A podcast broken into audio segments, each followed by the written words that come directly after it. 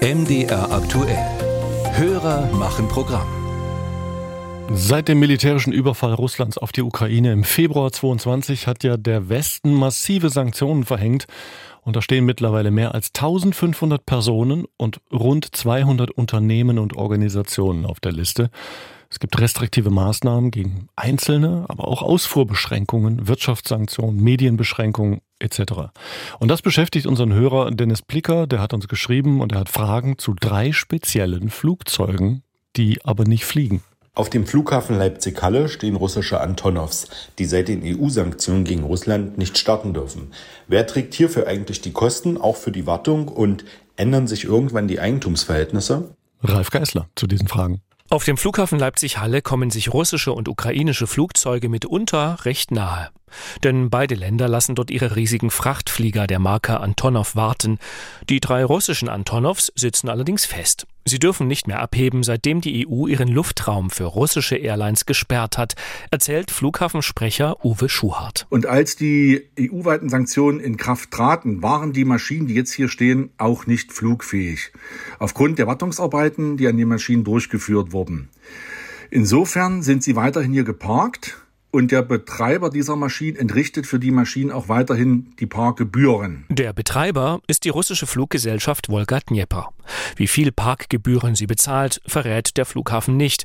Nach regulärer Entgeltordnung wären mehr als 1000 Euro je Flieger fällig, täglich. Womöglich aber haben beide Seiten einen langfristigen und günstigeren Parkvertrag geschlossen. Leipzig-Halle ist nicht der einzige Flughafen mit gestrandeten Antonovs. Auch im kanadischen Toronto steht eine Maschine der Russen.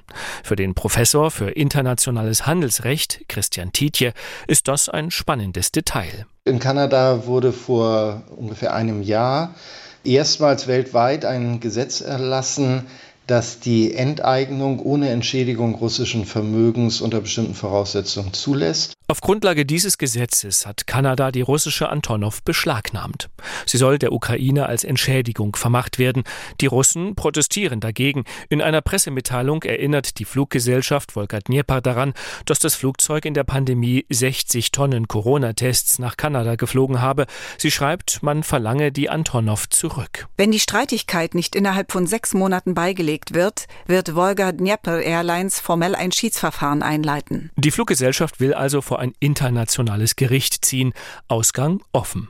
Handelsrechtler Tietje fände es falsch, auch die Antonovs in Leipzig zu beschlagnahmen. Das sei weder mit dem deutschen Grundgesetz noch mit der Europäischen Menschenrechtskonvention vereinbar.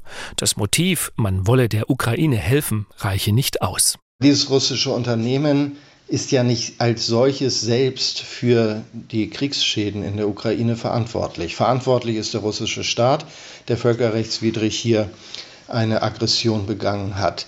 Er hat Reparationen zu leisten, der russische Staat, aber nicht das Privatunternehmen. Es sei denn, man kann nachweisen, dass dieses Unternehmen unmittelbar den Krieg von Putin finanziert oder ähnliches. Dazu ist mir jedenfalls aber nichts bekannt. Der langjährige Eigentümer der Wolga-Dnieper-Gruppe, Alexei Isaikin, hat sich angeblich zurückgezogen. Wer das Unternehmen jetzt führt, ob der Oligarch im Hintergrund noch Strippen zieht, ist unklar. Derweil stehen die drei russischen Antonovs weiter am Flughafen Leipzig-Halle herum. Sie werden davon nicht besser. Flugzeuge müssen regelmäßig geflogen und durchgecheckt werden. Vor dem nächsten Start dürfte eine Generalüberprüfung fällig werden. Auch die muss dann der Eigentümer bezahlen.